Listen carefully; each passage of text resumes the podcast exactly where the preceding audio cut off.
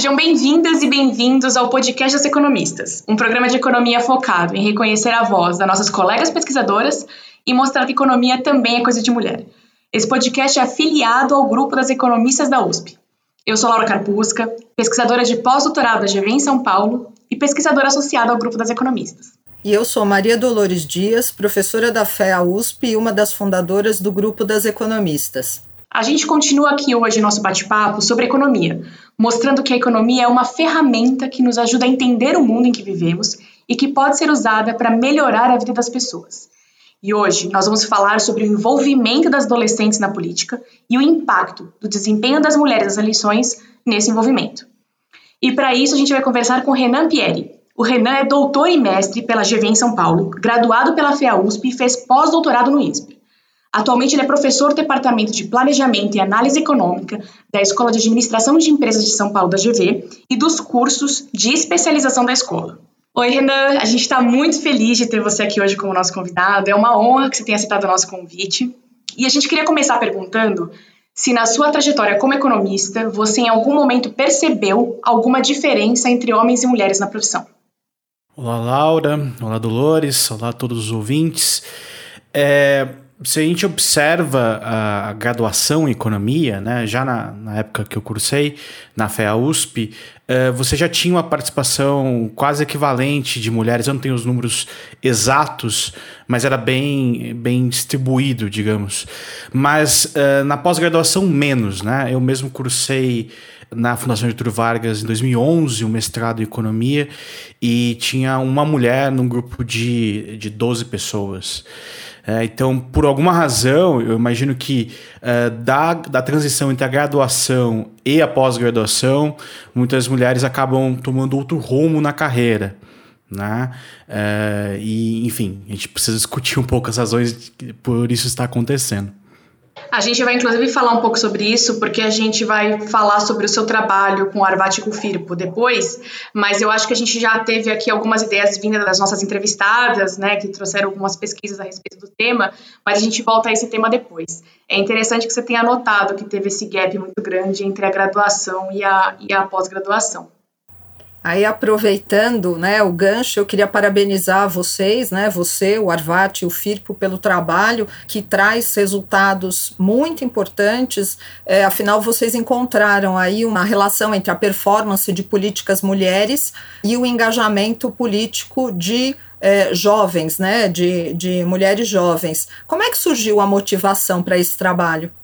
Olha, a gente tem uma literatura que acabou se desenvolvendo bastante né, nos últimos 10 anos relativa ao impacto né, de ter mais mulheres participando na política, ou como você consegue engajar mais pessoas, mais mulheres a participarem da política.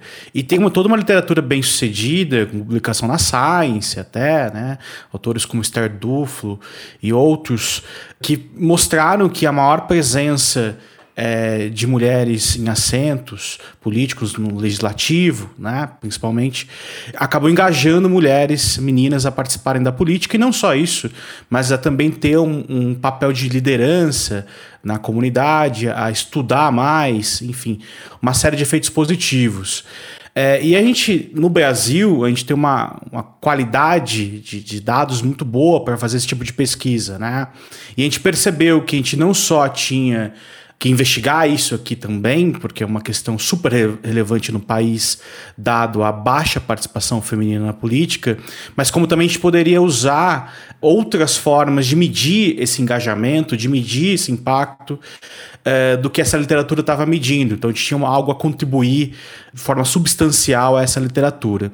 Então isso surge para a gente ainda em 2011 ou 2012, né? Uh, e aí, ingressando no doutorado, acabou sendo um dos artigos que guiou a minha pesquisa. Né? A gente primeiro uh, analisou o impacto de ter mulheres eleitas como prefeitas sobre a participação política de outras mulheres né, aqui no Brasil. E depois, como, né, como segundo passo dessa pesquisa, a gente acabou olhando para o engajamento uh, de adolescentes também na política. Ah, muito bom, muito interessante mesmo. E você podia explicar, assim, para as nossas e os nossos ouvintes, quais seriam os mecanismos que levariam a esse maior, a essa relação, né, das políticas mulheres para a decisão das jovens? Olha, a gente usou na, nesse exercício que a gente fez uh, uma estratégia de estimação que a gente chama de desenho de regressão de descontinuidade, né? É um palavrão técnico, mas basicamente a gente usa um desenho sem uma estrutura teórica uh, com modelagem econômica tradicional, talvez. Não sei se qual seria o melhor termo. O ponto é que uh, para comprovar, para garantir a robustez dos nossos achados, a gente faz muito teste. A gente testa tudo, todos os possíveis vieses que poderiam é, bagunçar a análise dos resultados e como os, o resultado sobreviveu a todos esses testes, a gente tem aí mais confiança no que a gente está achando. Muito bem, sobre o caminho, né? Sobre o que causa isso. É, a gente olhou para algumas coisas. Primeiro, a gente descobriu que esse efeito, né? Quer dizer, ter uma mulher eleita concorrendo contra um homem uh, numa eleição apertada, né? Isso tem efeito positivo sobre o engajamento de, de meninas em municípios que já têm um ambiente político mais pró-mulher, quer dizer, esse efeito é mais forte nesses municípios. É, e a gente mediu isso olhando para o número de assentos para vereadoras que, que existiam nesses municípios. Tá? Então, os resultados valem para o país como um todo, mas nessas circunstâncias que já tem um ambiente com mais mulheres no legislativo, eh, na Câmara Municipal, esses efeitos são maiores. É, mas olhando para os mecanismos em si, a gente analisou uh, a questão da informação. Então, aparentemente, o, o, efeito é maior em municípios que têm mais acesso à internet ou internet pública, né? E também que tem programas de contra-discriminação. Né? Esse é o mecanismo formal de, que a gente usou para medir isso. Quer dizer, não, não necessariamente são esses programas, mas o fato de ter mais informação à disposição uh, das jovens faz com que elas se engajem mais nas eleições. Um outro mecanismo que a, a gente também acabou analisando é o fato dessa jovem ter contato com uma outra jovem, mas com um pouco mais de idade. Então, como é que funciona isso? No Brasil, o voto ele é facultativo para quem tem 16, 17 anos. Né? Então, a gente olha uma eleição para prefeito, vê lá que uma mulher ganhou ou perdeu, e dois anos depois, né, a gente olha uh, o engajamento, quer dizer, o registro dessas jovens e dos jovens também, né, uh, para votar. Então, é, o que a gente está chamando de engajamento aqui é uh, a participação de uh, adolescentes, mulheres, 16, 17 anos, comparativamente à participação de homens, adolescentes, 16, 17 anos. Então, o que, que acontece? É, a gente observou que nos municípios em que tinha ma maior número de residências, em que essas jovens, né, que na época da eleição para prefeito tem entre 14 e 15 anos, estão convivendo na mesma casa com jovens mais de mais idade, assim, 16, 17 anos, é, você tem esse efeito maior. Né? Então, quer dizer, tem alguma transmissão, alguma influência dentro de casa de uma mulher para outra que acaba fortalecendo esse engajamento. Então, eu destacaria esses dois canais: a informação, o acesso à informação e esse contato, essa influência dentro de casa. É muito interessante você ter falado isso, porque eu necessariamente ouvi a sua resposta e pensei na tua primeira resposta, quando a gente perguntou se você notou a diferença entre homens e mulheres, né, na profissão, e você destacou essa redução das mulheres durante a pós-graduação, né, e como é uma coisa que acaba se perpetuando, né, porque se as mulheres não avançam para pós-graduação, tem menos mulheres mais jovens que vão é, saber, ter informação a respeito disso, saber como é para uma mulher ir para pós-graduação, e vão ter menos essa questão dos role models, né, de ver uma mulher naquela posição e se enxergar nela, né, se projetar nela de alguma forma. Então foi impossível não ouvir você falando desse assunto sobre política e não pensar na nossa trajetória eh, como economista, né? Perfeito. Acho que a questão do termo que a gente usa na literatura é o role model, quer dizer, você tem um modelo e se inspira, e se inspira nesse modelo para avançar. Tanto é que a gente acabou testando, investigando se não era outra coisa, quer dizer, se não era efeito de diferentes políticas públicas que perfeitas mulheres poderiam estar implementando comparativamente aos homens. Mas, como a gente está olhando para o registro uh, para a eleição seguinte, quer dizer, a gente pega lá, tem, as eleições são em outubro, né, e 18 meses depois se encerra a, o registro para as eleições uh, na eleição seguinte, né? Então, quer dizer, não, meio que não dá tempo da mulher uh, mostrar diferentes políticas públicas nesse período, uh, de modo a influenciar o registro dessas adolescentes. Então, consequentemente, quer dizer, o que, que a gente está observando aqui de aumento do engajamento é um aumento, é um efeito de role model mesmo, de modelo, né, e não necessariamente de diferentes práticas ou demandas uh, de políticas públicas diferentes. Muito legal, Renan. Inclusive, eu aproveito para fazer a seguinte pergunta, né? É uma pergunta que eu vou fazer em duas, na verdade. Eu queria saber se você acha que existem políticas públicas que podem ajudar nesse engajamento. Então, vocês observam esse efeito é, modelo, role model, né? Mas será que tem políticas públicas que a gente pode fazer de forma efetiva, né, que ajudem nesse engajamento?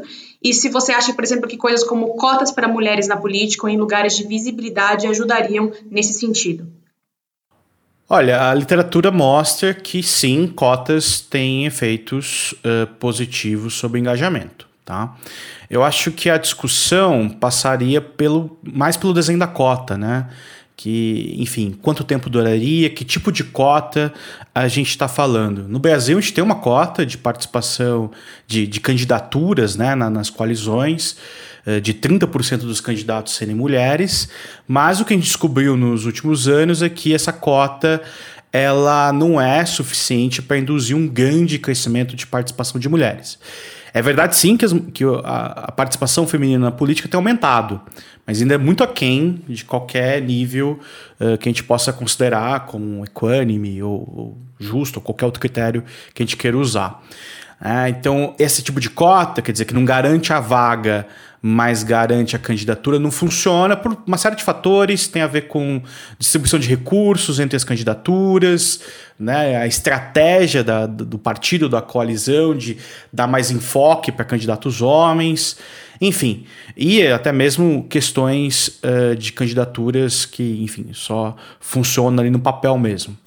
Portanto, a gente talvez precise avançar no debate sobre cotas para assentos, né? É, que garantam as vagas. Aí tem que ver como é que seriam essas cotas, né? Possivelmente, claro, a gente está falando aqui de legislativo, né? É, e como é que ela funcionaria, quanto tempo ela, ela levaria, mas certamente a gente teria uh, efeitos positivos. Né? Eu acho que, que a literatura mostra, que, quer dizer, não é porque você é, induz, força de algum jeito o aumento da participação feminina que você tem alguma perda de eficiência. Até pelo contrário, né? Você tem uh, vários artigos mostrando que mulheres na política conseguem gerar bens públicos de maior qualidade, tem, tem algumas evidências de corrupção ou de menos corrupção, né? Então, quer dizer, você pode ter até um ganho uh, de bem-estar para a população. É interessante ter comentado isso do Brasil, porque a gente teve recentemente eleições no Chile e lá o que aconteceu, na verdade, é que a gente precisou que algumas mulheres, na verdade, elas renunciassem ao cargo porque o número de mulheres que tinha sido eleito tinha sido superior à cota que tinha sido estabelecida, né? Então é interessante entender de repente quais são as diferenças entre o que aconteceu é, no Chile e o que acontece no Brasil, né? São sistemas políticos completamente diferentes por diversas razões é, mas é interessante ver essa diferença do que aconteceu, como as cotas no Brasil aparentemente não funcionaram em termos da eleição do legislativo, mas aparentemente funcionaram no Chile, né? Claro, é, quer dizer, a gente tem é, diferenças fundamentais entre os dois sistemas, mas, e quando a gente fala de cota, seria cota para os dois lados, né? É, é, evidentemente, eu acho que comparativamente ao Chile e alguns outros países, a gente é, está avançando mais devagar nesse sentido. A gente precisa discutir. O, o artigo não, não, trata desse assunto, a gente não tem como desenhar um experimento para a cota no Brasil, pelo menos é, né, seria mais uma simulação, mas é, é, uma agenda que ela precisa avançar um pouco mais. É muito legal. É, e voltando um pouquinho para o artigo, vocês também encontraram um efeito reverso sobre o engajamento político de jovens mulheres quando a líder é, feminina perde. É, e aí, que tipo de engajamento as pessoas que estão no debate público poderiam ter para ajudar a mitigar um pouco esse efeito? Olha, eu acho que a gente tem que mostrar mais as mulheres que estão em posição de liderança no país. Né? Isso tem que aparecer mais. Tem que aparecer as mulheres no mercado, tem que aparecer que mulher no mercado financeiro, que tem mulher como professoras, pesquisadoras, cientistas, que tem mulher em todas as posições. Né? Eu acho que quando a gente olha os efeitos, quer dizer, esse efeito que a gente encontra ele é exclusivo para uma faixa etária, ali entre 14 e 15 anos, que não se reproduz em, fa em faixas mais novas. E ele é só para a eleição seguinte, quer dizer, não é um efeito que se perpetua. Então tem muito a ver com essa coisa da, da motivação ou do desânimo, né? Como você bem colocou, a gente encontra que quando a mulher perde numa eleição apertada, isso gera um desengajamento das jovens na política. Então é, é, eu acho que é mostrar que as mulheres podem ocupar os espaços, que tem mulher fazendo um monte de coisa legal, tem posição de destaque, né? E que e, esse essa emergência da mulher na política não, não se trata apenas de um, de um fenômeno local ali da cidade que essa jovem está analisando, né? Que tem, tem, um movimento acontecendo no país como um todo. A gente chega, inclusive, a olhar se tem algum efeito dos municípios vizinhos, né? Quando uma mulher se elege e a gente não acha efeito. Então, quer dizer, é uma coisa que aparentemente é um fenômeno local ali. Mas a gente tem que reverberar outras boas uh, situações, né? Que mulheres têm destaque também na política. Muito legal ser tocado nesse assunto. Eu eu acho que uma coisa que é muito interessante é que talvez a gente possa coletivamente normalizar o fracasso feminino, né? A mediocridade feminina. Eu acho que a gente socialmente às vezes aceita com mais naturalidade é, o fracasso, a mediocridade masculina, e a gente é muito negativo e muito punitivo com o fracasso feminino. Somos todos humanos e todos erramos, e todos, em alguma forma, vamos ter alguma dimensão da vida em que a gente vai fracassar, né? Mas é, acho que sua resposta me, me trouxe isso, que é uma, uma questão que a gente levanta bastante aqui no podcast, né? De normalizar um pouco que as mulheres também fracassam, elas não, não vão estar imunes ao erro. É, no artigo anterior, que a gente olha para o impacto de ter uma mulher perfeita sobre outras mulheres na política, a gente entendeu ali que o espaço que a mulher ocupa, ele ainda é um espaço de nicho, embora não devesse ser. Quer dizer, é, quando uma mulher é eleita, isso tem um impacto positivo nas eleições legislativas para outras mulheres, né? Então tem uma, ali uma deputada estadual, principalmente, né? Que, que se beneficia desse prestígio dessa mulher no município, mas isso acaba criando uma certa barreira para outras mulheres nas eleições municipais seguintes. Quer dizer, aparentemente, essa mulher que é eleita, ela, ela ocupa ali toda a atenção do voto uh, feminino, como se fosse uma, uma pauta em si exclusiva. Né? Então eu acho que ainda, a gente ainda está num processo de as mulheres ocuparem né, no imaginário político, enfim, bandeiras diferentes. Quer dizer, vai ter a mulher da área da educação, vai ter a mulher que defende mais a política social, ou não sei, uma, uma questão mais fiscal. A gente ainda está muito nessa questão de nicho ainda.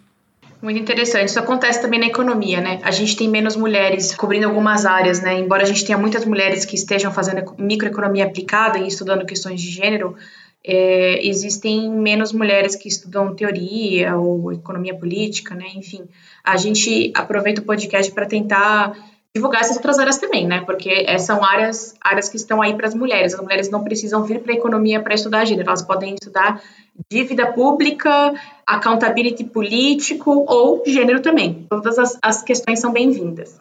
Não, perfeito. Eu acho que é natural que as pessoas se identifiquem, no caso das mulheres, elas tragam essa pauta para elas na política, dos direitos das mulheres. Uh, mas eu acho que, enfim, é, é uma, uma, situação que a gente tem hoje, mas que eu espero que no futuro a gente consiga ampliar o leque aí de, de atuações e de, e de caixinhas que as mulheres se encontram. Quer dizer, que elas não estejam só numa caixinha, mas que possam ocupar todos os espaços. Sem dúvida, a gente também espera muito isso, Renan. E a gente queria aproveitar aqui para finalizar, depois dessa discussão bem interessante sobre o seu paper com os autores é, e sobre role models e o papel das mulheres, a gente queria pedir para você fazer uma regressão, para você voltar no tempo e perguntar o que, que você falaria para o jovem Renan no que diz respeito às suas colegas mulheres na economia. Se você pudesse voltar no tempo, o que, que você falaria para o jovem Renan? Olha, eu tirei muitas coisas ao jovem Renan. Eu diria principalmente para ter um pouco mais de paciência e menos ansiedade. Eu acho que isso talvez seja o problema de muita gente, né? Isso acaba impactando todas as áreas de atuação, né? Em um determinado momento, no, na, no começo da, da, da, trajetória profissional, acho que o jovem se vê muito ameaçado, se vê é, numa eterna dis disputa com os outros, isso acaba refletindo alguns comportamentos, né? E eu acho que é, boa parte do, desses comportamentos que eu possa ter tido que hoje eu não teria tem a ver com a questão da ansiedade. É, eu nunca tive problema é, com trabalhar com mulheres. Eu, minha orientadora de graduação foi mulher, eu sei, minha primeira chefe foi mulher, enfim. Mas é, o fato de ter, acho que menos é, menos visibilidade às mulheres ou menos mulheres visíveis ali na profissão acabou acabava parecendo ali que é, podia ter alguma diferença, entendeu? Hoje, hoje eu acho que para mim é mais tranquilo isso, quer dizer, eu entendo que a, as mulheres que, que sobrevivem ao filtro do mercado acadêmico são espetaculares, né? E acabam tendo que se enturmar ali num meio ainda machista, né? E ainda difícil. É, enfim, e acabam tendo que se adaptar a tudo isso. Então, assim, olhando para trás, eu acho que a questão da ansiedade seria o principal para mim. Muito bom, acho que muita gente é, acho que se enxerga nessa sua resposta, inclusive eu. Eu gostei da sua resposta, achei muito boa e, e para os jovens e para as jovens que estão nos, nos ouvindo aqui, que fiquem com esse recado do Renan para o jovem Renan, para vocês não se cobrarem tanto e serem menos ansiosos no começo da carreira, embora isso pareça quase impossível. É verdade. Renan, a gente queria agradecer a sua, a sua participação. Foi muito especial ter você aqui. Muito obrigada por ter participado. Renan, eu também queria agradecer muito a tua participação. Nossa conversa foi ótima. É, e, de novo, parabenizar muito vocês pela iniciativa do artigo. Acho que é, muito mais pode ser discutido e acho que vocês estão abrindo aí uma, uma avenida enorme de temas muito interessantes a serem tratados. Obrigada e parabéns mesmo. Obrigado, Dolores. É, essa é uma literatura que ela no Brasil tem muito espaço para crescer, né? A gente precisa entender bem essa questão do, do engajamento, essa questão do que, que faz o, a, o que cria um modelo, né, para as pessoas. A gente tentou olhar no artigo é, se tinha algum efeito da presidente Dilma ter sido eleita ou de governadores. É um pouco mais difícil, né, de olhar essas coisas, mas a gente não encontra nada. Então, quer dizer, é, é alguma coisa que acontece que inspira uma jovem né? E isso pode mudar a vida dela, tanto né, é a vida econômica, mas também a vida de, é, política dela. Então acho que tem um longo caminho para se investigar isso, quer dizer, o que pode induzir mais a participação das mulheres e também como a gente cria aí um ambiente político mais inclusivo e atrativo para todo mundo. Muito legal. Obrigada. Eu estou honrado de participar, eu sei uh, da importância do, do podcast, o trabalho que vocês estão realizando. Fico muito feliz de ter sido o segundo entrevistado e eu espero que, que o projeto cresça bastante ainda. Muito obrigada. A gente fica por aqui. O podcast das economistas continua em alguns dias. Assine nosso feed para você saber quando a gente vai subir mais um episódio. O podcast das economistas é uma produção afiliada do grupo As Economistas da USP. A Laura Carpusca e a Paula Pereda são as coordenadoras do podcast. E os demais membros do Comitê das Economistas são a Fabiana Rocha e a Maria Dolores Dias. Nosso produtor de som é o Fernando Iani. A nossa cantora é a Flávia Albano e o trompetista Alan Marques. Nossa design é a Tata Mato. E nosso entrevistado de hoje foi o Renan Pieri. Muito obrigada e até o próximo podcast das Economistas.